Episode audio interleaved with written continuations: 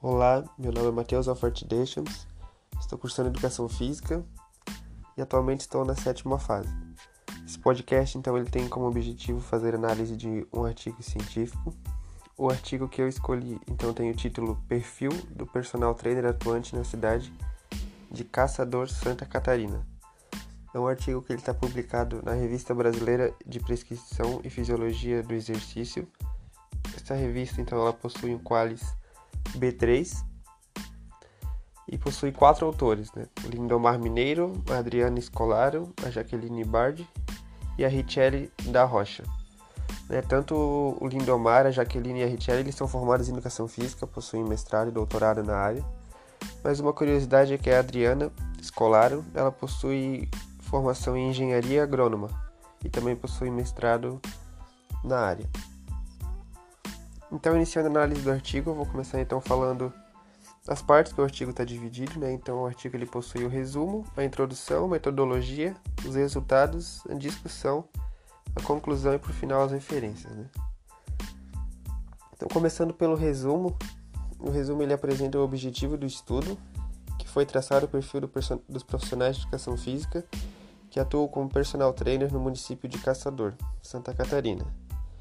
Eu lhe apresento também a metodologia do estudo, logo após os resultados e a conclusão. Né? Então, sendo assim, é possível ter uma ideia do que se trata o estudo ah, através da leitura do resumo.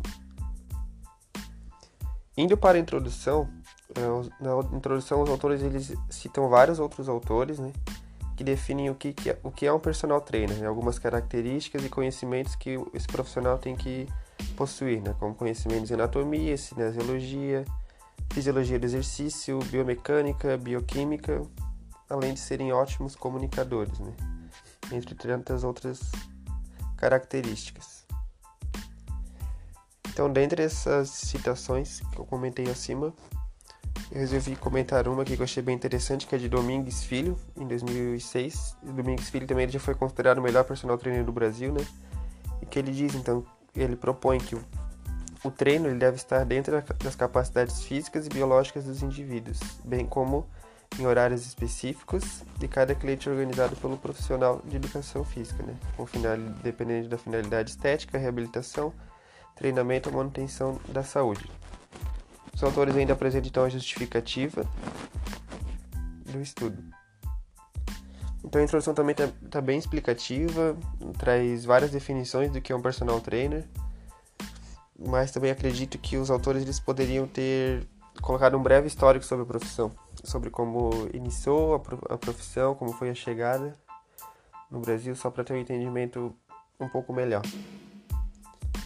Então, terminando a introdução, os autores então vão para a metodologia, onde eles começam a metodologia já falando do delineamento do estudo, né, dizendo do que se trata a pesquisa, Logo após, então, eles apresentam a população e a amostra, que foram 26 personal trainers né, em nove academias no município de Caçador. Eles apresentam também os critérios de inclusão, critérios de exclusão e a aplicação do questionário. Né? Tudo muito bem explicado como foi a aplicação do questionário, que eles foram até as academias da, da cidade e aplicaram o questionário com os profissionais. Logo após, então, eles também apresentam as análises de dados, onde então eles, eles, analis, eles fizeram uma análise descritiva dos dados e calculando a frequência relativa, né? Tudo isso feito no, no Excel.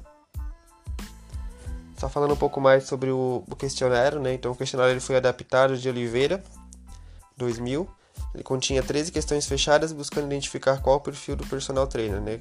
As questões eram sobre idade, sexo, estado civil, formação acadêmica, rotina de avaliação física, interação entre profissionais da saúde, como também locais e valores das horas-aula. Então, a metodologia também está bem explicada.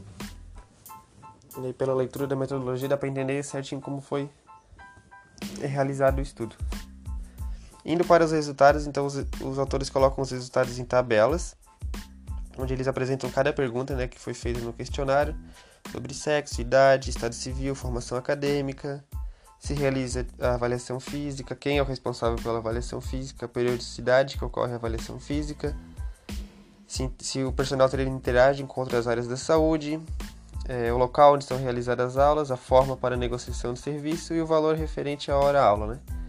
Então eles colocam os resultados em tabelas, onde eles apresentam então o número de respostas né, que teve cada, cada opção e a porcentagem logo ao lado. Né? Então também fica bem fácil de entender, muito bem explicativas as tabelas.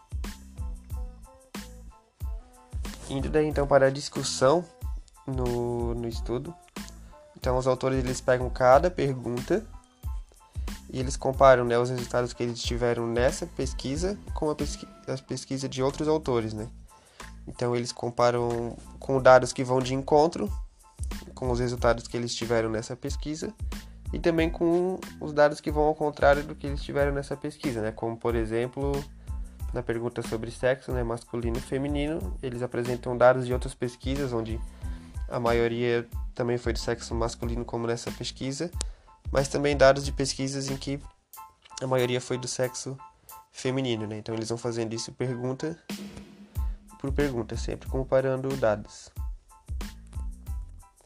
Por fim, então, a conclusão, né, onde os autores colocam que, de acordo com os resultados obtidos, eles puderam concluir que o, o profissional que atuou como personal trainer na cidade de Caçador, eles então são na maioria homens, sendo uma profissão atrativa para idades distintas, onde os profissionais fazem uso da avaliação física como instrumento de predição para estimar o condicionamento físico dos clientes. Eles, os autores também constataram que a maioria dos profissionais eles têm interação com outras áreas da saúde e que a maioria das aulas, mas os treinamentos ocorre dentro das academias. Né, que também a maioria também já possui graduação e pós-graduação na área, mas que também tiveram é, pessoas trabalhando sem a formação em educação física, né? Aí os autores não souberam é, explicar o, o, porquê que isso ocorre, né? Essa falta de fiscalização e que então deixando uma lacuna para novos estudos. E por fim, daí os autores apresentam as, todas as referências do estudo. Bom, então essa foi a análise do artigo científico. Espero que todos tenham gostado e qualquer dúvida também estou à disposição para responder.